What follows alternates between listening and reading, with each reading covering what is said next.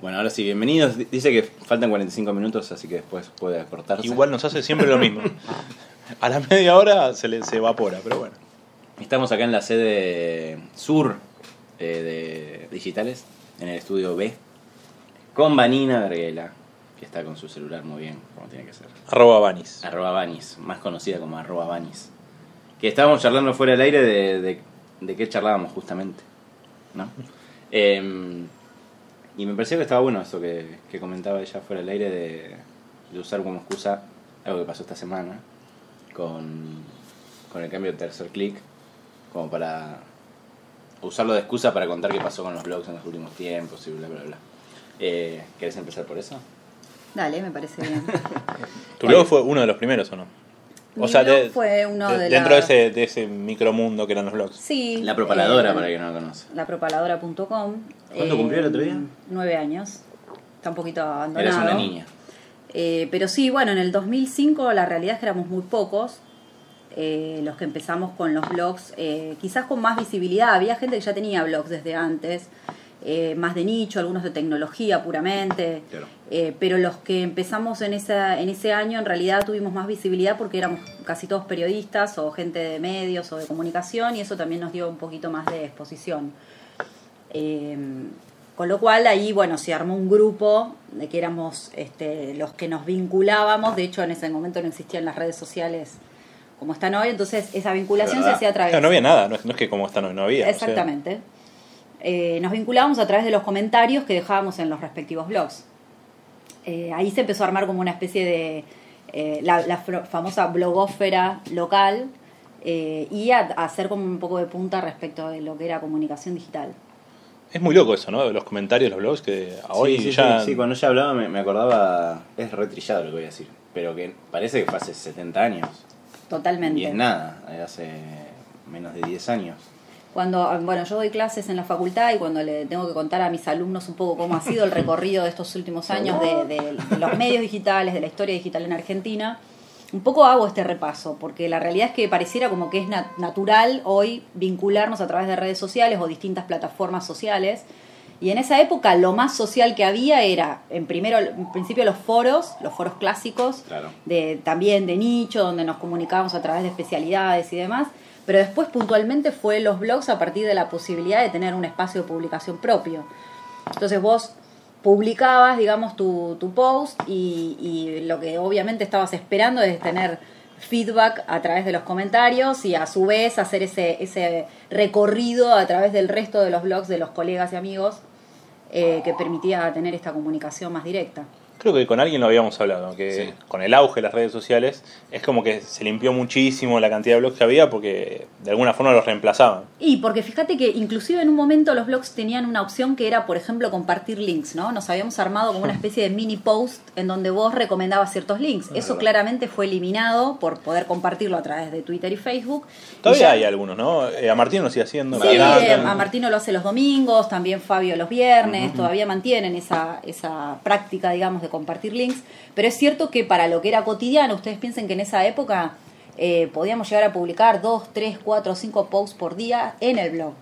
Desde Sí. posts más largos, eh, más con más reflexión, o analizados, más, más este, extensos, a estos pequeños postitos de Sí, recomendaciones. incluso WordPress tenía como un formatito para el mini post. mini post. sí. Tal cual. Este, y eso obviamente se fue eliminando porque lo trasladamos a la práctica eh, de, de compartir contenidos en redes sociales, eh, que además fagocitaron también la práctica del blogging, ¿no? Eh, más allá de esta parte de compartir pequeños links. Nos vamos por las ramas porque es parte de la gracia de este programa. ¿Te acordás cómo fue que llegaste a los blogs? No sé ni siquiera si lo hablamos alguna vez, porque obviamente nosotros nos conocemos fuera, fuera del aire. Em, si alguna vez lo hablamos, pero ¿cómo llegaste al blog? ¿Cuándo fue la primera vez que escuchaste eso? Mira, yo llegué a los blogs, eh, bueno, yo tengo formación de periodista, digamos, tradicional, eh, estudié en Mar del Plata y, y, eh, hice radio eh, toda mi primera etapa vinculada a la comunicación y a la gráfica, radio y gráfica, y en el año 2000 yo me fui a vivir a Estados Unidos, viví dos años en Estados Unidos y me tocó vivir el 9-11 estando allá. Y yo tenía internet y me acuerdo que lo primero que empecé a hacer estando ahí es empezar, bueno, a buscar información sobre lo que estaba pasando y días posteriores al ataque lo que sucedía ya era que nos informábamos mucho en primera persona a través de los blogs personales, de aquellos norteamericanos que habían vivido la situación, o familiares, amigos, etcétera. Bueno, ahí fue la primera vinculación con los blogs, a poder comprender qué diferencia había entre un blog y una página personal, que hasta ese momento no había tanta explicación. ¿Era el todo blogger? No, la verdad no me acuerdo. O sea, no, no, no ah, existía Blogger ah. todavía. Eh, había sí. eh, la- las primeras plataformas fueron Mobile Type eh, y de hecho había otros formatos de blogs que ni siquiera estaban en esa plataforma. Eran programadores que se habían armado su propia plataforma de blogging, pero la más conocida en ese momento era Mobile Type. Eh, ahí fue mi primera vinculación, me abrí uno como para probar. Yo en ese momento viviendo allá quería también escribir un poco cuál era mi experiencia como extranjera en Estados Unidos y en esa época que después aparte se convirtió situación de crisis en Argentina, más los exiliados Mm, claro. económicos eh, del 2011. Y bueno, a partir de ahí yo eh, empecé a, a utilizarlo de manera personal y también de manera un poco profesional, tratando de abrirle blogs a personas que estaban ahí en Estados Unidos que necesitaban para algo comercial o laboral. Eh, y después cuando ya regresé a Argentina, a fines del año 2002, eh, lo tuve dura- durante bastante tiempo, me abrí uno en la coctelera, Ah, verdad. Es verdad. que fue la primera Lo había plataforma de blogs española. Acabo de, acabo de Lo había mandado a papelera de reciclaje y ahora lo di a recuperar. Lo recuperaste y de La hecho esta- este año cerró la plataforma. mira. Eh, así que abrí al tiempito un blog en la coctelera y bueno, al tiempito Que era, casi perdón, yo hago un, poco de abogado del diablo. ¿Qué era la coctelera? La coctelera era una Porque yo me lo comunidad de más o blogs. menos, ni siquiera me acuerdo. Era una comunidad de blogs, una plataforma que te proveía esa, esa En vez de marca. WordPress o Blogger, Se llamaba La Coctelera, que era una marca española. De hecho, era lo interesante fue que el- fue el primero que pudimos acceder en español, porque Mobile Type seguía haciendo en inglés. Y el año anterior, eh, a que yo, digamos, abriera el mío puntualmente, eh, bueno, ya eh, Blogger, digamos, abrió su, su plataforma que tampoco estaba en español, era en inglés y se tocaba todo el HTML, no tenía un panel, digamos, de configuración de templates ni nada. Así que era, fue toda una, una, este, una aproximación muy autodidacta, ¿no? No existían los tutoriales, no existía un foro sobre blogs y nos empezamos a dar una mano entre los que blogueábamos, básicamente. vos ahí no venías trabajando en digital. O sea, Eh, sí, yo, bueno, en Estados Unidos empecé, eh, trabajaba con este, una persona, un uruguayo, que hacía sitios e-commerce, que de hecho eran los primeros sitios e-commerce para el cliente final, y empezamos, yo hacía lo que era la gestión de contenidos, Claro. y cuando hablamos de gestión de contenidos, era desde ir a sacar la foto a escribir con el inventario Literal. la descripción, claro, del, del producto, que ahí teníamos clientes desde una casa de repuestos de motos a una empresa de repuestos navales a una casa de blanquería. ¿Y funcionaba en ese momento? Sí, claro. Era, era difícil venderlo, inclusive en Estados Unidos, estoy hablando año 2001. Pero también había problemas incluso de cómo... O sea, las plataformas de pagos también, in- incluso en Estados Recién Unidos... empezaban a... No, no, recién empezaban a tener digamos, no sé. fortaleza y aparte eh, credibilidad por parte del cliente. Los clientes en realidad que- que conocían Best Buy Claro. y otras plataformas muy grosas, pero no que vos le pudieras, por ejemplo, implementar en su comercio eh, su propia plataforma e-commerce, ¿no? Era como todo un aprendizaje ahí, alfabetización. Ahí me vinculé con lo digital. ¿Eso que eh, 2000, 2001? 2000-2001. Y yo, en paralelo con lo personal, con mi blog. Y cuando llegué acá a Argentina, eh, al tiempito, en el año 2000, bueno, en el 2004 me abrí mi blog ya en Blogger, 2005 en WordPress, y empecé... Ya era la propaladora. Ya era, siempre, sí, ahí ya, desde el 2004 fue la propaladora. Y en el año 2006 eh, ingresé como consultora de comunicación de medios electrónicos a UNICEF, Argentina, que en ese momento medios electrónicos, Claro. el sitio y el newsletter, ni idea. nada más. Ya en ese momento empezaba a ser incipiente, digamos, la posibilidad de que existiera Twitter, digamos, como una herramienta de comunicación y bueno, era muy todavía muy pronto para una organización de ese tipo que le demandaba más tiempo adaptar nuevas tecnologías. Y bueno, finalmente después en el año 2007 entró a Clarín. Igual siguió viviendo la preparadora, digamos, no, no es que... La propaladora está viva, a veces necesita respirador artificial, pero bueno, no, eh, la verdad es que más allá de que eh, no publico en mucho tiempo, me niego rotundamente a cerrarlo y cada tanto le doy un Es como electro... una página, es como el currículum, digamos. Sí, definitivamente. digo, yo sigo pensando que es todavía tu unidad de visibilidad de identidad digital. digamos. Sí, yo creo lo mismo. Eh, y además lo recomiendo como, una, como un historial de identidad digital. Porque las redes sociales tienen un contenido bastante efímero y además muy difícil de buscar en lo que llamaríamos archivo, ¿no? Eh, de lo que vos publicaste, de lo que vos dijiste eh, tiempo atrás. En cambio, el blog, de alguna manera, es una columna vertebral que permite ver tu recorrido Claro. de opinión o profesional o lo que hayas publicado, ¿no? Salvo que te arrepientas de lo que publicaste años atrás.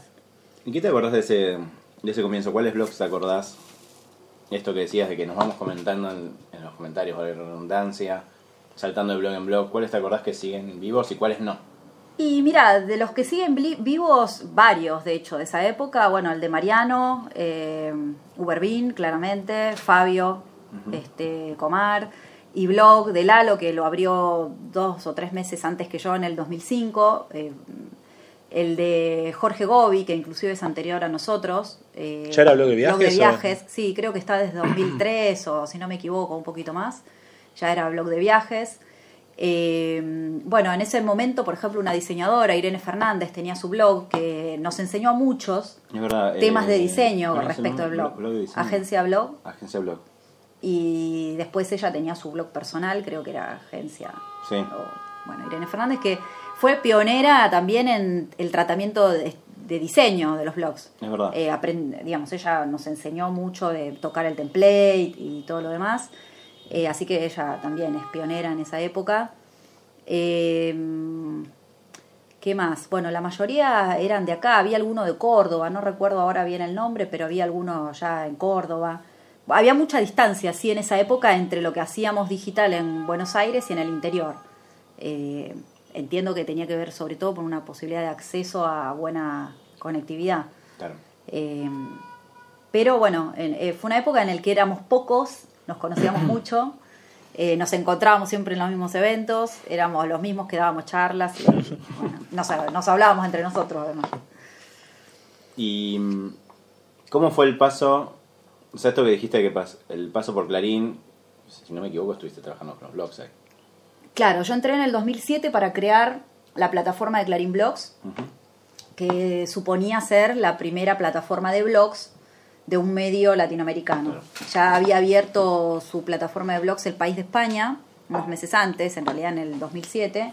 Nosotros ya teníamos en carpeta eso cuando a mí me llamaron y bueno, digamos, ellos por unos ¿El meses... de, ¿El de Podetti fue antes de toda la plataforma o fue el precursor? Me acuerdo que fue el primero, pero no me acuerdo si Bueno, ahí iba dividiría un poco, porque en realidad ellos, eh, Clarín ya tenía blogs, lo que llamábamos editoriales, eh, que eran los que, digamos, eh, eran o de periodistas o de figuras o personalidades que las vinculaban para que bloguen y mi entrada en realidad fue para abrir la plataforma de blogs al público. sí. Eh, sobre lo que vos me preguntás, eh, la verdad es que nunca supe, pero me parece que abrió para, para lo que fue Clarín. Que ahí también No, es que no tuvo- me acuerdo, lo pregunto desde. Sí, yo no me acordaba, el de, el de Podetti. Podetti Eh, fue uno de los primeros sí, de, de- de la parte de, de- de blogs de Clarín, eh, que en esa época, bueno, ayudó mucho a la apertura de todas esas, de esos primeros blogs en Mobile Type de Mariano Martino.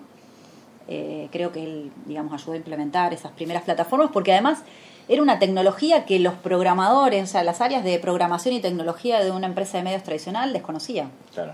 Claramente. La primera Tampoco les importaba porque. Claro. Eh, digamos, no era core para, para el negocio, pero sí era una cuestión ya más de innovación, se buscaba mostrar, ¿no? Era la primera posibilidad de publicar algo rápidamente, sin tener que entrar al ABM de publicación y demás, y de un tipo de contenido un poco más blando.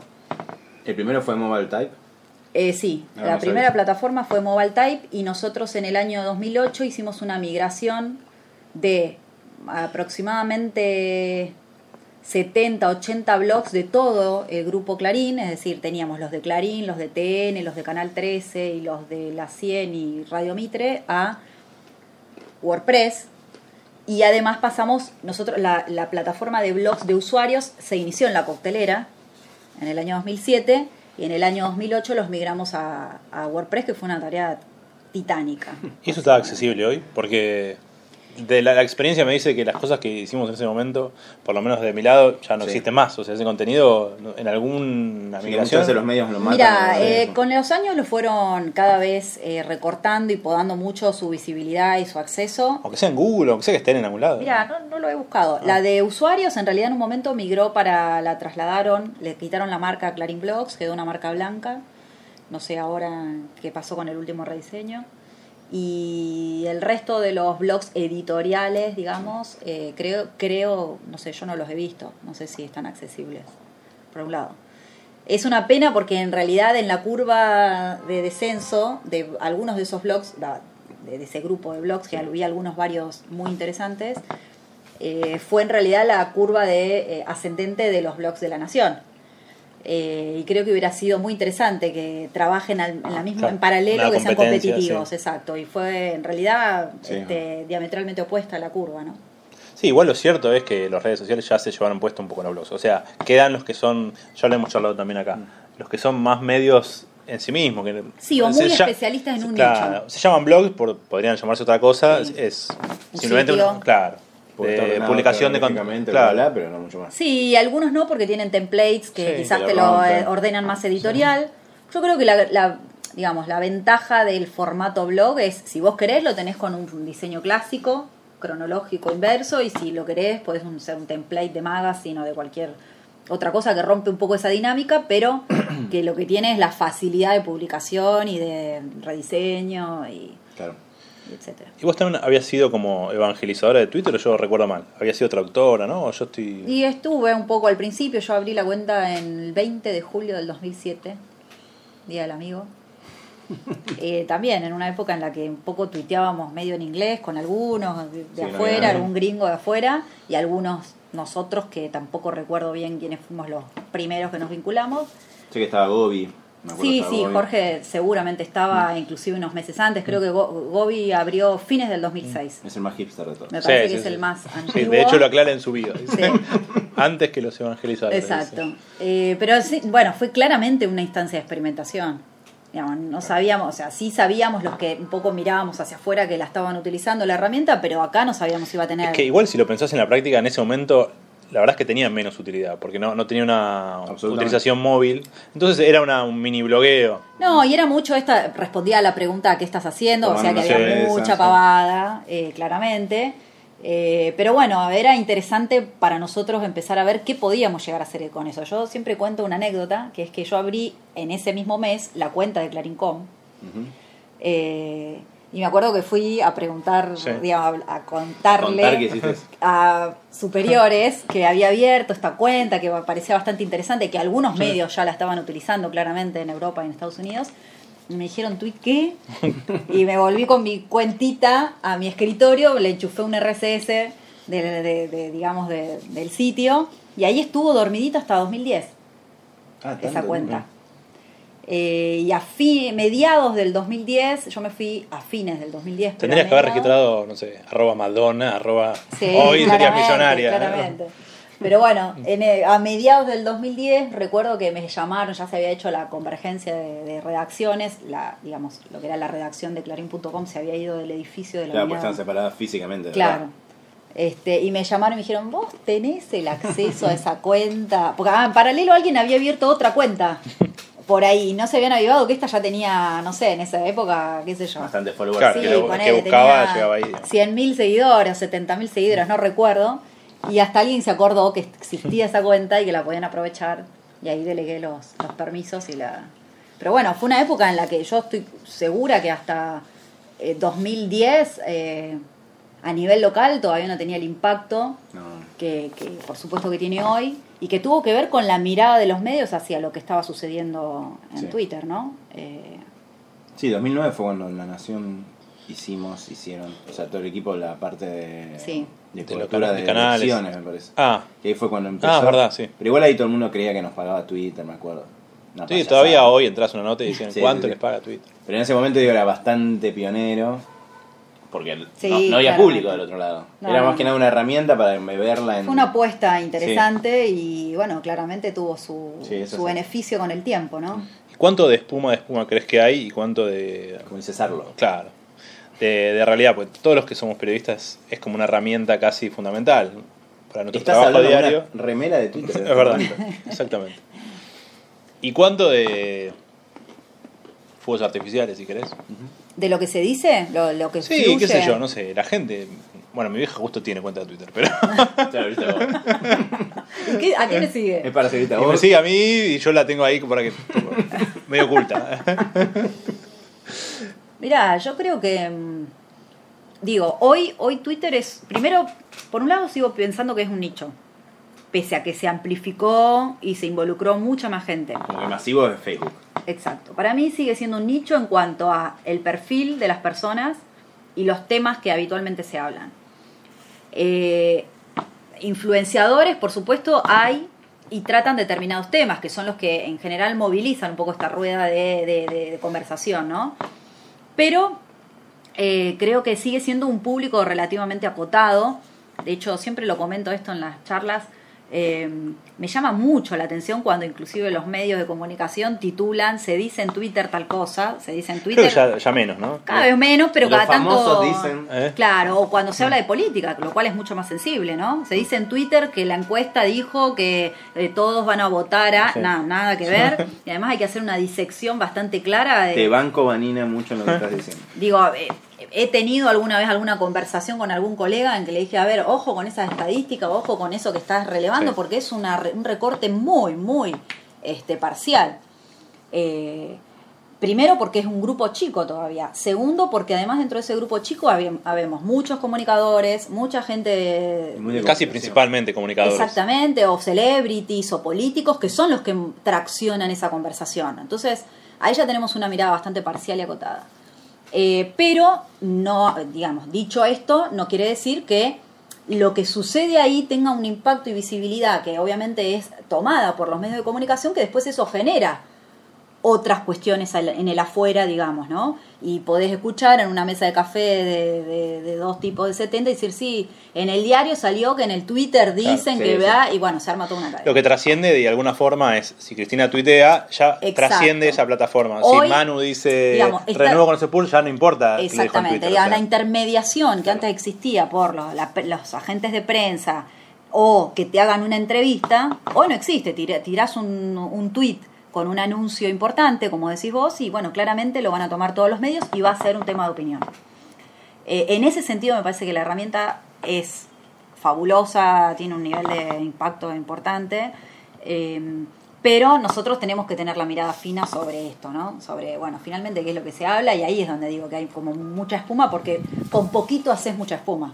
Sí. Sí. No, y además está claro que a la hora de derivar tráfico no es la herramienta principal, eso está claro. O sea, No, no. incluso la- el, último Digitales que hablamos con el community manager de, de Crónicas nos decía que ellos fue un furor en Twitter y sin embargo lo que les No lleva les tráfico es Facebook. sitio, claro. Lo que hicieron fue replicar un poco la. la- Sin embargo, todo el mundo conoce, digamos, la cuenta es la de Twitter, no la de Pues, Facebook. sí, Nuestro mundo, nuestro mundo de comunicadores, entre comillas. No es, sé. que, es que tiene una lógica distinta, es lo que hablamos recién. Un medio va a ir a buscar a la cuenta de Twitter, Twitter del fulano eh, la, eh, digamos, este, declaración. No la va a ir a buscar primero a Facebook, salvo que no tenga en Twitter. Como Messi, por ejemplo. Exacto, bueno, en el caso de Messi, que no, no tiene Twitter y usa obviamente su fanpage como espacio de publicación de opinión, ¿no?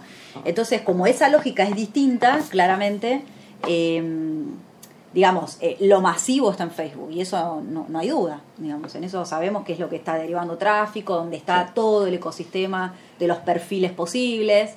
eh, y en donde evidentemente hay una vinculación ya hoy en día 24 por 7. Te pregunto algo por ahí muy puntual de Facebook, pero sé que sabes más, por lo menos que yo. Este cambio que está haciendo Facebook de algoritmo, ¿no? que está apuntando cada vez más a que vos tengas la necesidad de comprarles a ellos, digamos. ¿Cuánto puede afectarle a los medios en el corto y en el largo plazo?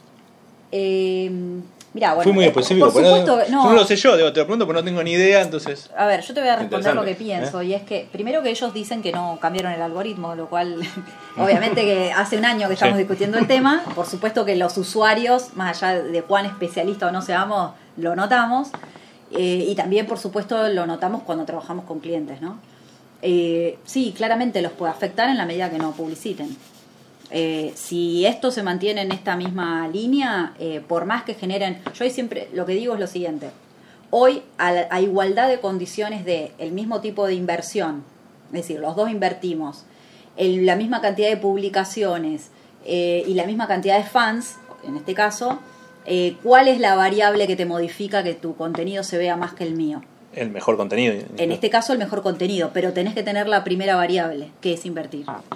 Digamos, el discurso que teníamos hasta hace un tiempo que era contenido original, Sí. interesante, bla, bla, bla, bla, se terminó. Esa variable eh, no la podemos utilizar más si no invertimos además. Eh, y claramente que los... Con lo cual atenta un poco contra lo- los medios chicos o el que Sí. de alguna forma está surgiendo O sea, el como independiente. que capotó un poco. Eh, por, si, lo man- si mantienen esta lógica, sí. Eh, se agotó porque además también hay una realidad y en esto quizás le doy la venia a Facebook y es que es tal Tiene cantidad de el información. conte- la Sí, cantidad de contenido que tienen que de alguna manera empezar a movilizarlo, ¿no?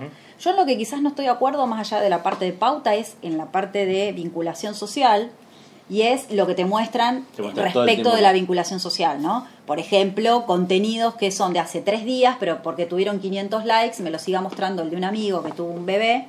Sí, es raro eso, ¿Eh? porque a todos nos pasa lo mismo Eh, y no entendemos por qué. O sea, o y- sea, Y Facebook es de bebés últimamente. Es bebé, Eh. es casamiento, es todo lo que es este fiesta y compromiso y demás. o nosotros somos diferentes al público tradicional o hay algo que anda mal, digamos. No, no, no, hay, hay varias notas que es a nivel mundial que, que sigue priorizando eso y, y no sé si está bueno que si O sea, prioriza en función de supuestamente, digo, de las, de las vari- variantes que ellos han publicado, eh, por lo menos con las que yo trabajo a la hora de, tra- de- de volcarlo para la estrategia con mis clientes, es eh, que tiene que ver con distintas incidencias. El tiempo de publicación, la forma de vincularte entre el, el grafo social, eh, la cantidad de publicaciones, etcétera, ¿no? Se hace como una especie de grilla en donde ahí encuentran algoritmo, un algoritmo, etcétera. mágica. Pero evidentemente hay algo que no está funcionando porque eh, llega un punto en el que, que te muestren después de tres días un mismo post. Sí. No tiene ningún tipo de sentido. Eso no es prioritario para nada para mí. Y ahí- Además, es raro, perdón, ¿eh? Sí. Eh, la idea, porque hay como muchas ideas de empezar a competir con Twitter, desde los hashtags a tratar de, de meterle alguna presencia de actualización en vivo, con esto de Sí, de, de- a veces eh, O es una cosa o la otra, clavarte digamos. un contenido rígido ahí estático que inclusive a mí yo he hecho la prueba de ocultarlo y que me vuelva a aparecer. Digo, tener que ocultarlo dos veces y demás y que vuelva a aparecer. Ahí, más allá de la parte de pauta para lo que es fanpage o, o lo que es páginas comerciales, me parece que ahí hay, hay algo que tienen que solucionar, ¿no? Es agotador, es cansador y sobre todo se nota mucho más en la aplicación mobile. Sí. La aplicación mobile podés entrar dos o tres veces en el día y te sigue mostrando lo mismo y es desgastante. Y ahí una cosa, eh, vos ves como una especie de déjà vu con lo que hace Facebook ahora con su algoritmo y lo que hacía Google hace un tiempo. ¿Qué diferencias ves? ¿Te parece En similar? cuanto al a esto, a esto de posicionamiento que de es opaco y que no ves por qué te, por qué te posiciona bien, por qué tenés más clics, por qué caen los clics. Esto de la no- fórmula mágica de, de Google de hace un tiempo y ahora la fórmula mágica Ya. de Facebook, teniendo muchísimo poder sobre el tráfico de medios o blogs o lo que sea. Mirá, no, no tengo una respuesta. Eh, parece que, a ver, eh, convengamos algo, a veces nos olvidamos que son dos empresas que buscan hacer negocio, Obvio. ¿no? Eso explica Eh, todo. digo, el, el usuario común se enoja, el usuario que no entiende de esta lógica piensa que son este, mecenas que lo que quieren es hacernos el bien a nosotros y claramente mismo no con los así. medios también, ¿no? Dice, ¿cómo Eh, tal medio publica tal esto? cual. Y bueno, flaco. Bueno, tienen que hacer un negocio, eso está claro. Eh, sobre todo estas dos empresas y cualquier otra de tecnología que se jacte, digamos, de tener crecimiento y demás. Eh, dicho esto, yo creo que a veces eh, toman decisiones correctas y a veces no, a veces se equivocan y tienen que dar marcha atrás y modificar esas decisiones. En este caso puntual, me parece que mm, Facebook hizo una arremetida fuerte respecto de lo comercial, digamos, eh, hay que mantener toda esa estructura y está probando desde ese lugar. Eh, no puedo decir más que eso, me imagino que esa es su lógica de prueba. Eh, empiezan a movilizarse también el tipo de usuarios, ¿no? Esto de que a lo mejor ya hay cada vez más usuarios mayores, esos usuarios mayores son más pasibles de comprar y de tomar decisiones comerciales dentro de la plataforma, no tanto el adolescente. Bueno, Claro. me parece que desde ese lugar eh, intentan cambios que buscan ese objetivo. Digamos, más allá que su discurso en realidad sea esto es una plataforma de amigos y todo lo demás. Mm. Eh, como lo hizo en su momento Google. Y, a- y así mantienen de alguna manera también el monopolio. ¿Y cuán importante crees que es hoy? Por, te saco un por ahí más de, de empresas que no tienen que ver con los medios. Pero ¿cuán importante es dedicarle tiempo a Facebook en relación a lo que le dedicamos a eh, llegar por SEO en el caso de Google? O sea, ¿reemplazó de alguna forma Facebook a Google o a la importancia que tiene en el tráfico? Mira, yo no sé si lo reemplazó, creo que hoy es competitivo, digamos. Es, eh, tenés que dedicar, eh, convengamos que la dedicación de tiempo tiene otro costo, digamos. En SEO eh, de- ya se transforma en algo un poco más técnico, que una vez que lo ejecutás o cada tanto lo ajustás, eh, Ya sale solo. va saliendo solo. En el caso hoy de Facebook tenés que tener una estructura con personas, Claro, eh. ¿no? Ya tiene otro nivel de costo eh, hacer ese ajuste permanente, desde inversión si lo haces, hasta tener tus CMs que trabajen bien, que haya buen contenido, etcétera. Con lo cual ya ahí tenés dos tomas de decisiones distintas. Digamos, uno debe querer las dos cosas, pero también tenés que pensar vos qué podés invertir en cada lugar. Dicho esto, vamos a suponer que tengas ese nivel de posibilidad económica. Eh, me parece que hoy son competitivos, digamos, que son eh, a los dos le tenés que apostar. Y en valores absolutos, no, no sé, justo la semana pasada leía que Google News sigue siendo el mayor derivador de tráfico por sobre Facebook, incluso, bueno, Twitter desde ya mucho más lejos, digamos. Sí. Pero teniendo en cuenta eso, la verdad es que tampoco sé cuán cierto es, digamos. Pero si fuese así, es como que le estamos dando una importancia de más de la, de la debida Sí, en el caso de los medios, ¿no? La No- diferencia es que vos eh, en Google News no tenés tantas posibilidades vos de posicionarte ahí. Podés mejorar todo lo que puedas en SEO. Claro, pero técnicamente, ah, cuando mejoraste todo eso o ajustaste a la máxima la parte de SEO técnico, no tenés mucho más. En cambio, en Facebook te sigue dando cuerda para que Claro. sí. Guita. Sí, igual siempre. Y todo lo que dijimos, pero Digo, digo, siempre hay algo para mejorar. O sea, o, o tenés que titular mejor, o tenés que titular eh, o publicarlo antes, o publicarlo en el momento justo. No lo sé, ¿eh? Sí, a mí, a mí me Sí. parece que, que tenés que poner los huevos en las dos canastas. En la- sí. O Y- sea, si tenés la posibilidad económica, ponés los huevos en las dos canastas. Eh, yo no sé si está definido hoy cuál de las dos. No, o sea, hay varios modelos. O sea, en el caso de BuzzFeed está claramente apuntando a lo social, Lo social. y si llega por Google, Pero bienvenido, debe pero, tener no su es... tráfico SEO que no debe, no debe molestar. Pero es más difícil porque no veo a gente poniendo titular, 22 gatitos. Absolutamente. ¿no? Claro, claro, Quizá también depende del más de producto también, noticias, ¿no? quizá la parte más de noticias genera más tráfico de Google News. Aparte Y claramente eso. quiere ganar terreno ahí, digamos. Sí, y claramente estamos hablando además de contenido eh, donde noticias, Sí, informativo, sí, sí. digo, el, el resto de lo que de los otros productos este que buscan tráfico no entrarían en esta lógica, ¿no? Tengo una pregunta porque está funcionando bien Spreaker, hay que decirlo. Pasamos los 20 minutos. Sí. Sí, sí, sí, Bien. Nos quedan 12. Eh, Ya pasó más de media hora. Bien. ¿Viste cómo pasa eso? Eh, hago un pequeño retroceso, pero porque no me quiero olvidar de esto. En un momento, cuando hablaste de lo que hiciste en Clarín, nombraste a WordPress. Y para muchos de los que nos escuchan, porque los, no- los que nos escuchan en general tienen blogs o saben de blogs. ¿Cómo es trabajar con WordPress, con la empresa WordPress? Que para muchos es Matt y que es super cool. y es un pibe copado.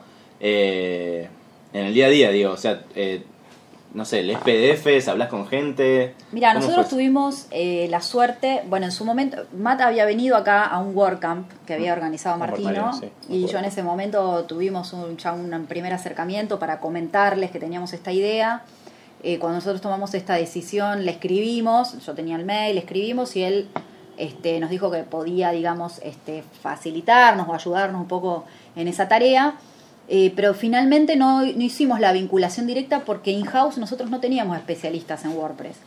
Necesitábamos sí o sí contar con alguien local eh, que tuviera esa expertise. Y tuvimos la suerte de contar con un chico, digo, porque en ese momento creo que ese chico no tenía, no llegaba a los 25 años, 22, 23 años, que es Diego Butay, Que era el más especialista técnico en WordPress. De hecho, él y la gente con la que él laburaba sí tenía la vinculación directa con WordPress y de hecho había viajado varias veces a Estados Unidos y chateaba con los técnicos de WordPress. Lo contratamos a, a ellos y a él, la figura de él. De hecho, trabajamos como cuatro o cinco meses. Él vino y inclusive intentó hacer capacitación con la gente de tecnología. Eh, y él hizo, digamos, toda la transformación técnica, ¿no? Eh, y recuerdo que, digamos, el vínculo era a través de él eh, y finalmente nosotros no tuvimos que hacer esa, esa vinculación con la gente de, de WordPress directamente.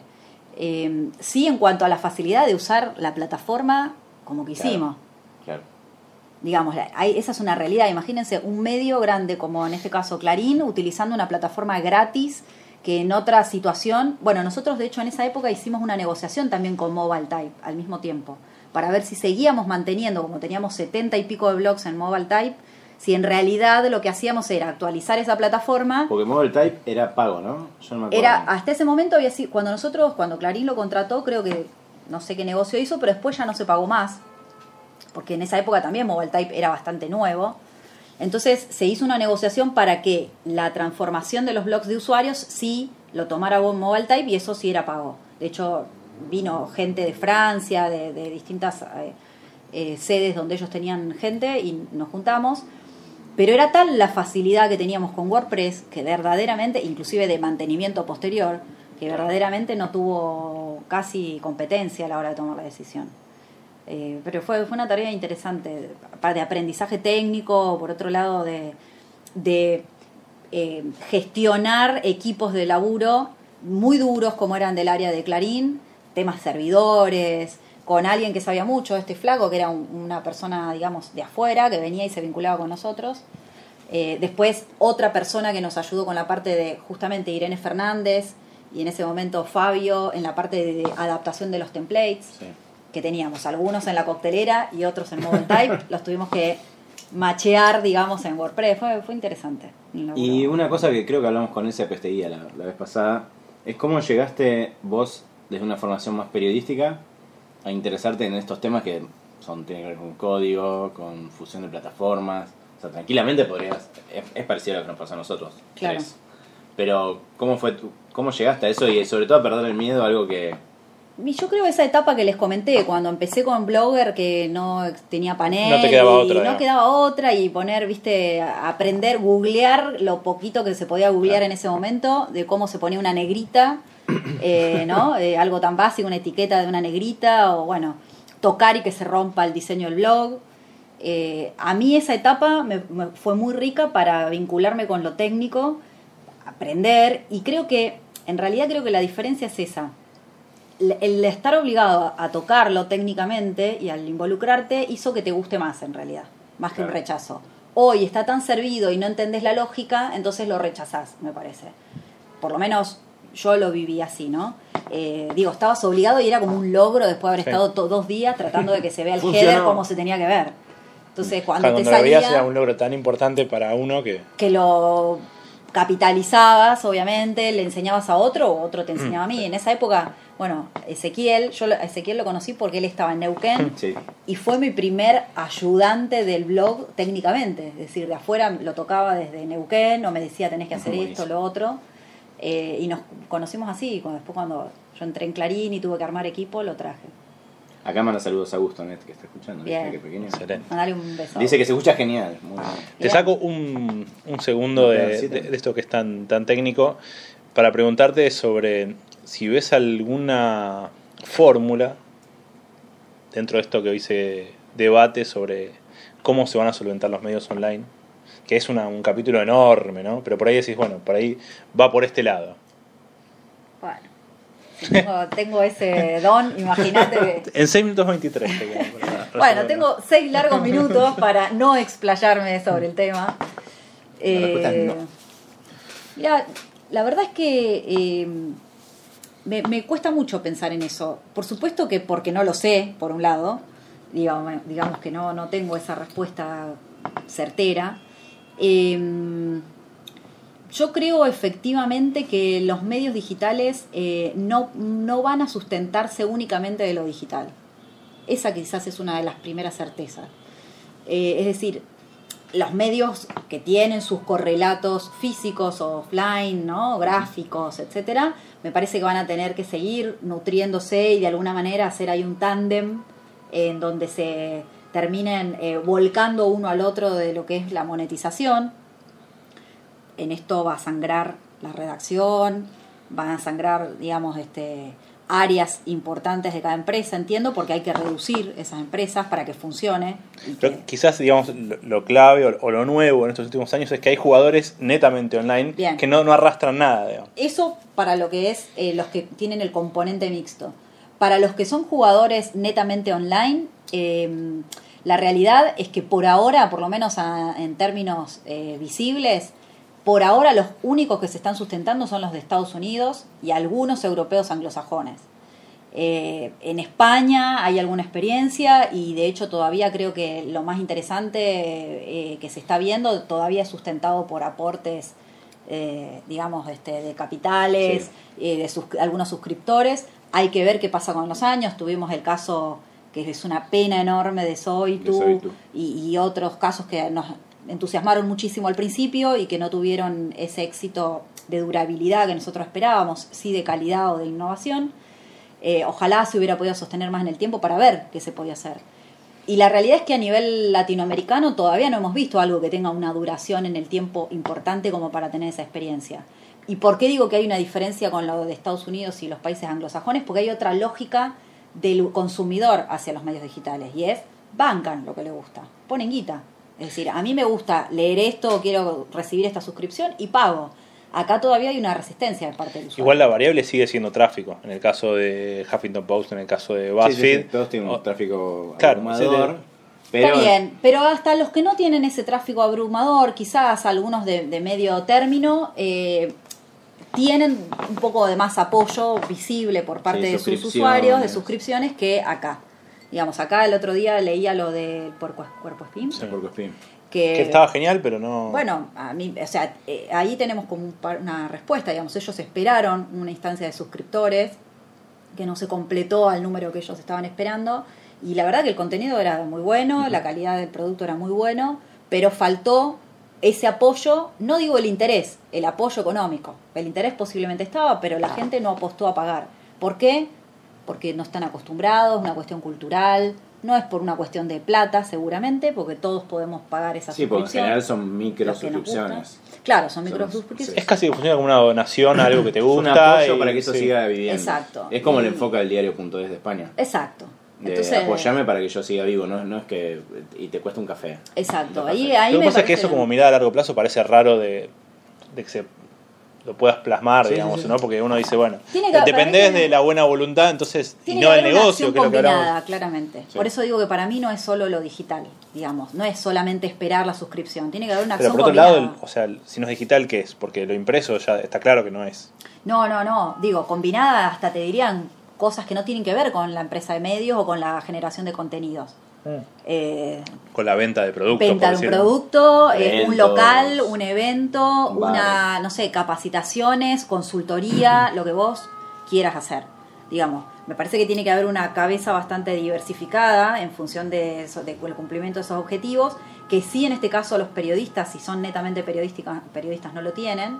Entonces a veces dependen de un área comercial que tampoco entiende de esta lógica. Entonces ahí hay que tener como una idea de, bueno, Claro, en esa lucha. abro, abro Sí. digamos, el placar y veo cuáles son todas las posibilidades que tengo y combino esas posibilidades. Claro, mi pregunta es si en esa lucha los que son puramente online se fagocitan a si eso tiene que ser un medio tradicional acostumbrado a otro tipo de cosas, no, yo soy periodista y voy a hacer esto toda mi vida. Y bueno, y Buffett, yo voy a hacer lo que haga falta. Sí, Esa, digamos, que cambiar, me parece. En, en el caso de los medios tradicionales me parece que tienen todavía la posibilidad de hacer el tándem con lo, offline que ellos tienen, revistas, suscripciones de las tarjetas, bueno, una serie de cosas.